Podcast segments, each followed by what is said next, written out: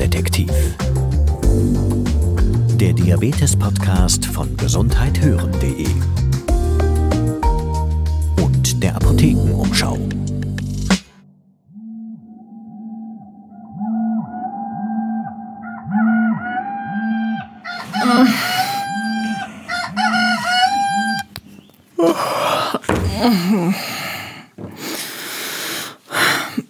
Ja, wenn man alles, was einem vom Schlafen abhält, ganz einfach so per Knopfdruck abschalten könnte. Also Schnarchen, Stress, blöde Gedanken, Schmerzen und so weiter. Ist aber eben leider nicht so. Umfragen zufolge schläft jeder vierte Erwachsene in Deutschland zumindest gelegentlich schlecht. Die Ursachen dafür, die sind sehr verschieden und sicher hat jede und jeder schon mal mit einer unruhigen Nacht zu kämpfen gehabt. Einige zusätzliche Gründe gibt's, wenn man Diabetes Typ 2 hat. Und genau über diese Gründe wollen wir in dieser Folge sprechen und klären, wann man zum Arzt gehen sollte und wie man sich selber weiterhelfen kann. Und damit hallo zu dieser Podcast-Folge. Mein Name ist Sabine Pusch und ich bin Gesundheitsjournalistin. Dieser Podcast, also der Zuckerdetektiv, soll große und kleine Fragen rund um das Thema Diabetes Typ 2 beantworten. Und dazu mache ich mich auf die Suche nach den neuesten wissenschaftlichen Erkenntnissen. Ich bin dabei bei dieser Spurensuche aber nicht allein, sondern bekomme Unterstützung von den Redakteurinnen, von den Apothekern und Ärztinnen, die unter anderem die Apothekenumschau und den Diabetesratgeber aus der Apotheke machen. Sorry. Ja, das kommt davon, wenn man nur die Schlummertaste drückt. Hm. Ich weiß ja nicht, wie es euch geht, aber wenn ich zu wenig schlafe, dann fühle ich mich wie ein halber Mensch.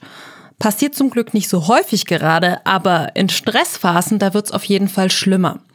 Aber da weiß ich ja dann zumindest meistens auch, woran es liegt, dass ich schlecht schlafe, also am Stress. Und dass es auch wieder anders wird. Aber wie ist es, wenn ich eine Erkrankung wie Typ 2 Diabetes habe? Und wann spricht man eigentlich von Schlafproblemen? Und vor allem, wie viele Stunden sollte man denn eigentlich überhaupt schlafen? Was ist da gesund und richtig? Ja, das alles habe ich für euch herausgefunden und deswegen nehme ich euch jetzt mit auf meine Spurensuche. Von Japan bis Kanada die Studien sind sich recht einig. Sechs bis acht Stunden sollten es sein. Weniger ist nicht gut, mehr ist aber eben auch nicht gut. Ob man jetzt eher am unteren Rand der Empfehlung liegt, also bei sechs Stunden Schlaf, oder eher acht Stunden braucht, damit man sich so richtig fit fühlt, das ist von Mensch zu Mensch verschieden. Und ab wann man von Schlafstörungen spricht, das haben die Kolleginnen aus der Gesundheitsredaktion der Apothekenumschau recherchiert. Wenn ihr da mehr drüber wissen wollt, also über Schlafstörungen, dann schaut in den Artikel auf apothekenumschau.de. Und den Link dazu, den findet ihr wie immer in den Show Notes zu dieser Folge. Tja, was ist denn jetzt die Definition? Die Definition von Schlafstörungen ist, dass man dann Schlafstörungen hat, wenn man mindestens dreimal pro Woche ein- und oder Durchschlafstörungen hat oder sehr früh wach wird. Und das über einen Zeitraum von ein bis drei Monaten. Es geht also nicht nur um die Schlafdauer bei Schlafstörungen, sondern vor allem auch um die Schlafqualität.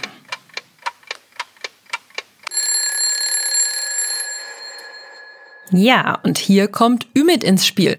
Hallo, ich bin Ümit und habe Typ 2 Diabetes seit fünf Jahren. Mit ihm habe ich per Video telefoniert. Er hat sich nämlich über den Kontakt der deutschen Diabeteshilfe Menschen mit Diabetes bei mir gemeldet, weil er selbst die Erfahrung gemacht hat, dass er durch den Diabetes schlechter schläft.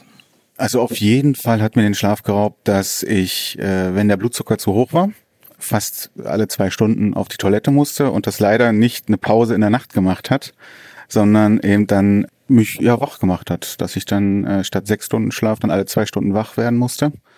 Andere Faktoren waren natürlich das regelmäßige Blutzuckermessen. Als Typ 2 Diabetiker habe ich leider keinen Anspruch auf diese kontinuierlichen Messgeräte und muss halt selber stechen.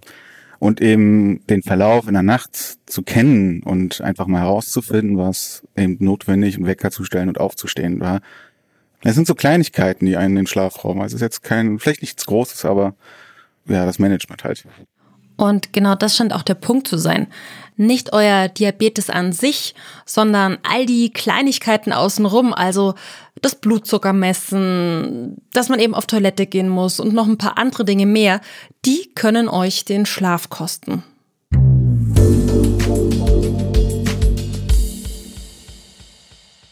Professor Sebastian Mayhöfer ist Endokrinologe, also Spezialist für Hormone und Diabetologe am Universitätsklinikum Schleswig-Holstein. Ihn habe ich gebeten, für uns zusammenzufassen, wie der Blutzuckerspiegel, der Schlaf und die damit verbundenen Funktionen im Körper zusammenhängen. Schlaf ist ein ganz wichtiger Faktor, der auf der einen Seite natürlich der Regeneration dient. Das ist aber nur ein Aspekt. Ein weiterer Aspekt von Schlaf sind verschiedene Funktionen, die insbesondere im Gehirn reguliert werden, die ähm, positiv äh, durch den Schlaf beeinflusst werden. Auf der einen Seite ist es so, dass Schlaf uns hilft, Gedächtnisbildung zu unterstützen. Auf der anderen Seite ist es aber so, dass Schlaf auch ein ganz, ganz wesentlicher und wichtiger Faktor ist, der in der Regulation unseres Stoffwechsels eine Rolle spielt. Und jetzt kann man sich vorstellen, wenn man wenig oder schlecht schläft, dass all diese positiven Funktionen und der Nutzen des Schlafs nicht mehr in dem Maße vorhanden ist. Und das sind dann letztendlich auch die negativen Folgen, die entstehen können. Das heißt, insbesondere im Bereich des äh, Stoffwechsels wissen wir, dass äh, Schlafstörungen und äh, zu wenig Schlaf das Risiko erhöhen, dass man an Gewicht zunimmt, dass sich die Adipositas verstärkt und auf der anderen Seite aber auch, ähm, dass man vom Zuckerstoffwechsel in eine Situation kommt, wo sich Insulinresistenz ausbildet. Das heißt, dass man auf dem besten Wege dorthin ist, einen Zucker zu entwickeln, eine Diabeteserkrankung zu entwickeln oder für eine vorbestehende Diabeteserkrankung verschlechtert werden kann. Ja, und auch verschiedene Nebenerscheinungen, die man bei Diabetes eben oft hat, etwa Übergewicht oder Bluthochdruck, können den Schlafmangel verstärken. Aber ist es denn jetzt so, dass ihr alle mit Typ 2 Diabetes, so wie eben Ümit auch, dass ihr schlechter schlaft? Nein, sagt Sebastian Mayhöfer. Menschen mit Diabetes haben per se erstmal keine schlechtere Schlafqualität oder keine verkürzte Schlafdauer im Vergleich zur Normalbevölkerung. Das heißt, die Diabeteserkrankung an sich macht jetzt gar nicht unbedingt Veränderungen im Schlaf. Es gibt aber verschiedene Zustände, die natürlich mit einer Diabeteserkrankung assoziiert sein können, die dann sehr wohl Einfluss auf den Schlaf nehmen können. Ein ganz wesentlicher Punkt sind beispielsweise Unterzuckerungen. Das heißt, wenn der Diabetes mit einer Therapie versehen und behandelt ist, die zu Unterzuckerungen führen können oder kann, dann ist es tatsächlich so, dass diese Unterzuckerungen, insbesondere wenn sie im Schlaf stattfinden, natürlich etwas mit dem Schlaf bewirken. Also so, wie wir es in vergangenen Folgen schon mal hatten. Es gibt Medikamente, die zu einer Unterzuckerung, also einer Hypoglykämie führen können. Zum Beispiel Sulfonylharnstoffe oder Insulin. Und auch wenn das jetzt nicht die meisten von euch betrifft, ist es trotzdem ein wichtiger Punkt. Und was wir da beispielsweise wissen, ist, dass Unterzuckerungen bei Menschen mit Diabetes im Schlaf deutlich schlechter wahrgenommen werden, als das bei gesunden Menschen der Fall ist. Schlicht und ergreifend, weil sich Menschen mit Diabetes an Unterzuckerungen gewöhnen. Das ist etwas, was wir in der Klinik auch als ganz äh, wesentliches und äh, oftmals auch äh, limitierendes äh, Phänomen für die Diabetestherapie sehen. Das heißt, diese sogenannte ähm, Wahrnehmungsstörung für Hypoglykämien, die ist insbesondere im Schlaf ausgeprägt bei Menschen mit Diabetes. Und wir wissen, dass äh, im Durchschnitt pro Woche bis zu drei Unterzuckerungen in der Nacht nicht bemerkt werden. Und das kann natürlich entsprechende Folgen haben, logisch. Man schläft schlechter, wacht mit Kopfschmerzen auf, der Blutzuckerspiegel ist in der Früh nicht so, wie er eigentlich sein sollte. Der ist nämlich oft erhöht, weil der Körper in der Nacht entsprechend auf die Unterzuckerung reagiert. Obstruktive Schlafapnoe. Habt ihr das schon mal gehört? Im Optimalfall nicht, weil auch das kann euch ganz schön den Schlaf rauben. Und diese obstruktive Schlafapnoe, die entsteht, wenn die Muskeln in den oberen Atemwegen erschlaffen. Dadurch kommt der Atem dann viel schlechter durch den Rachenbereich, beziehungsweise manchmal ist er sogar ganz blockiert. Und das führt dazu, dass sie einfach beim Schlafen wenig bis gar keine Luft bekommt. Und auch das ist natürlich was, was äh, den Schlaf ganz eklatant beeinflusst. Wenn Sie pro Nacht ähm, 10, 20, 30 Mal Atemaussetzer haben, die dazu führen, dass Sie eine äh, Aufwachreaktion zeigen, an die Sie sich selbstverständlich am nächsten Morgen nicht mehr erinnern können, dann äh, ist das natürlich was, was äh, denke ich, ganz, ganz einleuchtend ist, dass das den Schlaf nicht erholsam macht, dass die Menschen dann am nächsten Tag eine deutliche Einschränkung in der Wachheit haben und auch in der Konzentrationsfähigkeit zeigen. Ja, das heißt also, man ist weniger wach, sprich müde und unkonzentriert. Und insgesamt kann man sagen, dass das schon so ein Teufelskreis ist, weil eben durch diese nächtlichen Atemaussetzer man schlechter schläft. Und schlechter Schlaf, das wissen wir ja jetzt, wirkt sich wiederum schlecht auf den Glukosestoffwechsel aus. Menschen mit einer Schlafapnoe sind also am Tag total müde und fallen sogar versehentlich manchmal in einen Sekundenschlaf. Oder sie wachen eben auf und haben das Gefühl, dass sie nicht besonders erholsam geschlafen haben, sind gerädert, haben Konzentrationsstörungen. Naja, und den Bettnachbarn bringt man unter Umständen ja auch um den Schlaf, weil das Schnarchen sehr, sehr laut ist. Und vor allem auch weil es diese Momente gibt, wo der Betroffene einfach eine Atempause macht und plötzlich nach Luft dringt, weil die Atmung wieder einsetzt. Also das sind, ja, das ist auch, auch immer so ein kleiner Schockmoment, der da dabei ist. Ja, und an der Stelle kommt jetzt meine zweite Expertin ins Spiel. Professor Knigenia Richter. Sie ist Fachärztin für Psychiatrie und Psychotherapie und leitet die Schlafambulanz im Klinikum Nürnberg. Und sie kennt sich mit der Schlafapnoe daher sehr gut aus. Von ihr wollte ich jetzt wissen, wie man ganz praktisch vorgeht, wenn der Verdacht besteht, dass man nachts Atemaussetzer hat. Und ich wollte wissen, warum das ein Problem ist, ganz unabhängig vom schlechten Schlaf. Und wenn das der Fall ist, also wenn man in der Nacht Schlafapnoe hat und nicht ausreichend Sauerstoff bekommt, dann führt dieser Sauerstoffmangel zur Schädigung aller Organe im Körper. Weil wenn zu wenig Sauerstoff da ist, eben weil man nicht richtig atmet, geht der Körper in den Notfallmodus. Er schüttet dann Stresshormone aus, Blutdruck und Herzfrequenz steigen, dann setzt die Atmung wieder ein, bis zum nächsten Atemaussetzer. Und das alles führt neben dem schlechten Schlaf auch dazu, dass man ein deutlich höheres Risiko für einen Herzinfarkt oder Schlaganfall hat. Glücklicherweise ist es aber eine Störung, die man sehr leicht entdecken kann. Also man kann vom einen Facharzt für Lungenerkrankungen oder von einem Hals-Nasen-Ohrarzt oder von einem Neurologen oder Psychiater, der so ein kleines Gerät hat, nach Hause dieses Gerät nehmen, eine Nacht zu Hause mit diesem Gerät schlafen und daraus kann man feststellen, ist Verdacht für eine Schlafapnoe da oder nicht? Ist der Verdacht ausgeschlossen, dann muss man nicht weiter im Schlaflabor gehen. Hat das Gerät aber gezeigt, dass man in der Nacht mehr als fünfmal pro Stunde Atempausen hat, dann sollte man im Schlaflabor gehen und dort wird endgültig diese Schlafapnoe diagnostiziert und die Schlafapnoe kann man heutzutage sehr gut und effektiv behandeln. Also das ist ganz wichtig, dass man, wenn man Diabetes mellitus hat, das auch ausschließt. Was gut helfen kann gegen die Schlafapnoe ist eine Maske, die mit leichtem Überdruck Luft in die Atemwege leitet. Das klingt jetzt erstmal recht unschön und vor allem klingt so, als ob man mit einer Maske im Gesicht erst recht nicht gut schlafen könnte. Aber ich habe mir von einem Bekannten, der auch mit Schlafmaske schläft, sagen lassen, dass man sich da tatsächlich echt gut dran gewöhnt. Und vor allem auch deswegen, weil es einem einfach so gut tut. Also man hat eine ganz andere Schlafqualität. Man schläft auf einmal wieder durch und wacht in der Früh auf und ist wirklich erholt. Ja, und was auch hilft, sind die ganzen klassischen Tipps. Also abnehmen und wenig Alkohol. Der stört nämlich auch das Durchschlafen und gerade in der zweiten Nachthälfte macht er uns oft noch mal wach.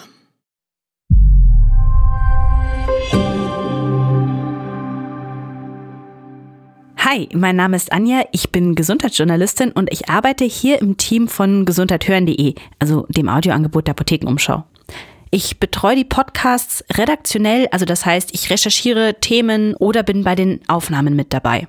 Deswegen kann ich euch aus eigener Erfahrung auch sagen, unsere Podcasts sind sorgfältig geprüft von Apothekerinnen und Apothekern, Ärztinnen und Ärzten, die hier bei uns in der Redaktion arbeiten. Also, schaut doch mal vorbei bei gesundheithören.de. Und wenn ihr unsere Podcasts so cool findet, dass ihr uns unterstützen wollt, dann geht das natürlich, indem ihr uns abonniert oder auch an Freunde und Freundinnen weiterempfehlt. Und jetzt viel Spaß beim Weiterhören.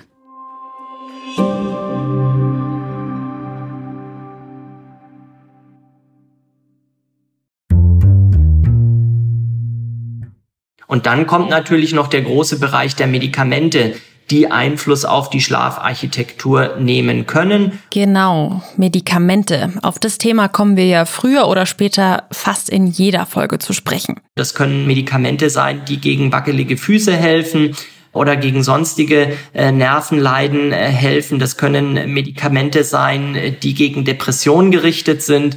Auch die äh, nehmen in vielen Fällen Einfluss auf den Schlaf und auf die Schlafarchitektur. Aber das können natürlich auch entsprechend ähm, Nebenwirkungen oder beabsichtigte Wirkungen von Medikamenten sein. Denken Sie an den Patienten, der Entwässerungstabletten einnimmt und der die vielleicht nicht immer gleich in der Früh nimmt, sondern im Laufe des Tages einnimmt, wo dann einfach äh, nachts der Schlaf dadurch gestört ist, dass äh, der Patient aufstehen muss und zur Toilette gehen muss. Da kann es dann zum Beispiel helfen, zu einem anderen Präparat zu wechseln oder die Tabletten morgens statt abends zu nehmen. Aber das müsst ihr natürlich mit eurer Diabetologin oder eurem Hausarzt abklären. Ja, und auch einige Medikamente gegen Bluthochdruck, wie zum Beispiel Beta-Blocker, können Schlafstörungen verursachen. Bluthochdruck wird ja bei Diabetes oft mitbehandelt und auch da kann es schon helfen, zu einem anderen Mittel zu wechseln. Was wir bisher noch gar nicht angesprochen hatten, Schlafstörungen sind auch häufig eine Begleiterscheinung einer Depression. Die wird gerade bei älteren Menschen häufig übersehen und deswegen sollte man da dran denken, zumal eine Depression bei Diabetes häufig vorkommt. Ja, dann kann eine gezielte Therapie, also Psychotherapie und gegebenenfalls Medikamente, Antidepressiva, die auch schlaffördernd sind, sehr hilfreich sein.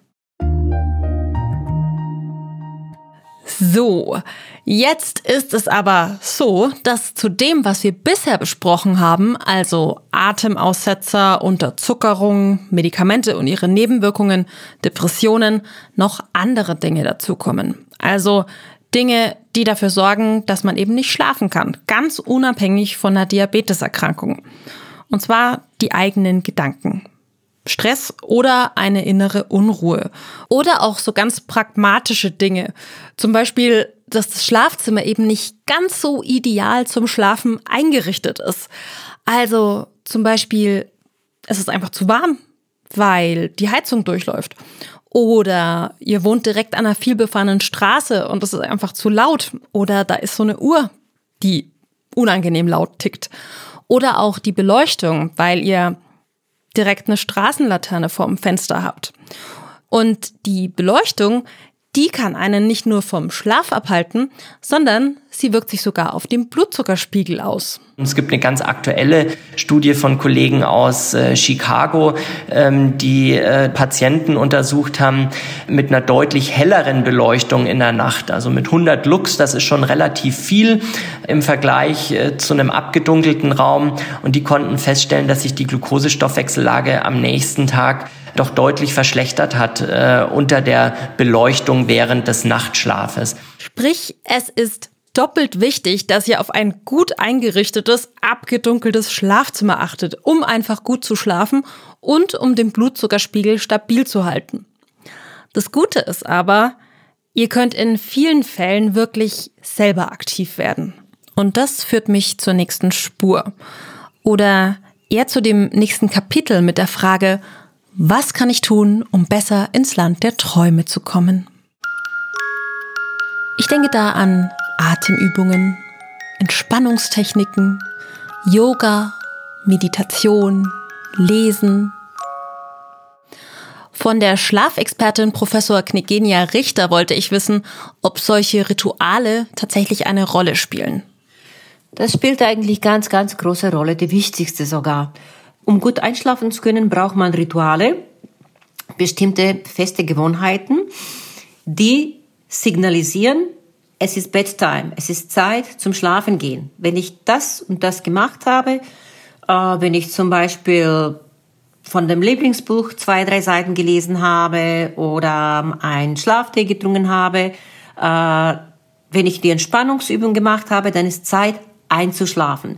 Dieses Signal, das nennt man Konditionierung, das müssen wir uns selbst einerziehen. Wir müssen uns daran gewöhnen. Aber das ist gar nicht so schwierig, weil wir Menschen gewöhnen uns sowieso sehr schnell an verschiedene Sachen, die auch gut oder schädlich sind. Also dürfte es jetzt, die Gewöhnung ist kein Problem. Ähm, es ist wichtig, sich eine angenehme Routine zu überlegen, die man jeden Abend wiederholt. Auch wichtig ist, worüber ihr beim Einschlafen nachdenkt. Also mit welchen Gedanken legt ihr euren Kopf aufs Kopfkissen? Was geht durch meinen Kopf jetzt gerade? Wenn ich feststelle, dass durch meinen Kopf gerade die Sorgen, Probleme, Terminplaner für morgen ne, durchläuft, geplante Gespräche mit den Kollegen, dann ist es nicht gut. Also dadurch wird man nicht gut schlafen können oder nur gewisse Zeit, aber dann wird das zur Gewohnheit, die Probleme zu lösen. Das heißt, hierzu ist es wichtig, bewusst sich schöne Gedanken, angenehme Gedanken, sich in eigenem Kopf sozusagen zu installieren. Diese Gedanken können ruhig auch die gleichen sein.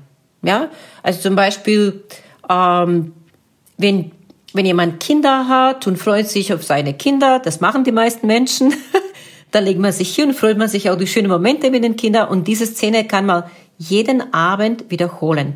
Und das wäre jetzt noch ein Beispiel. Oder wenn jemand einen Hund hat, ne, und, und, und, und Partner, Partnerin, also egal was. Ja, es spielt keine Rolle.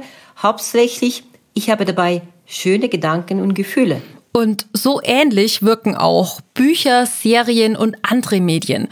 Wenn man sich vor dem Einschlafen mit Mord, Totschlag und Zombies beschäftigt, ist es nicht unbedingt hilfreich, sag ich jetzt mal. Gerade wenn man ein gutes Vorstellungsvermögen hat, dann nimmt man das nämlich alles komplett mit in die eigenen Träume. Aber nicht nur das Hirn muss den Input des Tages verdauen, sondern auch der Magen.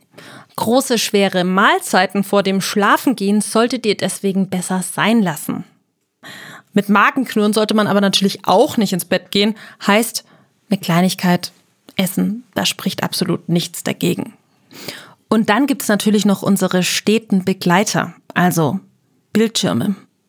Hier muss es nicht nur daran liegen, was wir über diese Bildschirme konsumieren. Der eigentliche Schlafdieb ist nämlich so ein bisschen versteckter, und zwar das sogenannte blaue Licht, also der Blaulichtanteil. Der wirkt sich negativ auf die Produktion eines Hormons aus, das sich Melatonin nennt. Wenn es dunkel wird, dann gibt dieses Hormon unserem Körper eigentlich das Signal, hallo, es ist Schlafenszeit, bitte in den Standby-Modus schalten. Aber die Bildschirme haben eben so einen gewissen Anteil an blauem Licht. Und dieses blaue Licht, das uns da entgegenstrahlt, das stört diesen Vorgang. Diesen Vorgang, dass dieses Schlafhormon produziert wird.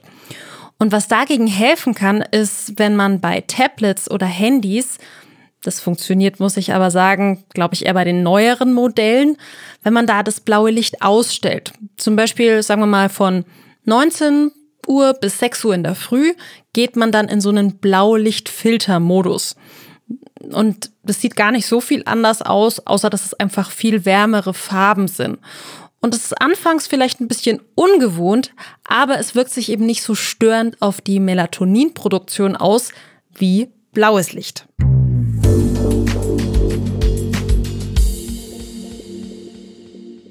Also, ich fasse kurz zusammen. Schlafroutinen finden, Rollos runter, Bildschirme und Licht aus und mit schönen Gedanken ins Bett gehen. Ja, dann sollte der ruhigen Nacht ja eigentlich nichts mehr im Wege stehen. Oder? Naja, es gibt ja auch noch die Variante, dass man zwar einschläft, aber dann nachts aufwacht und hellwach im Bett liegt.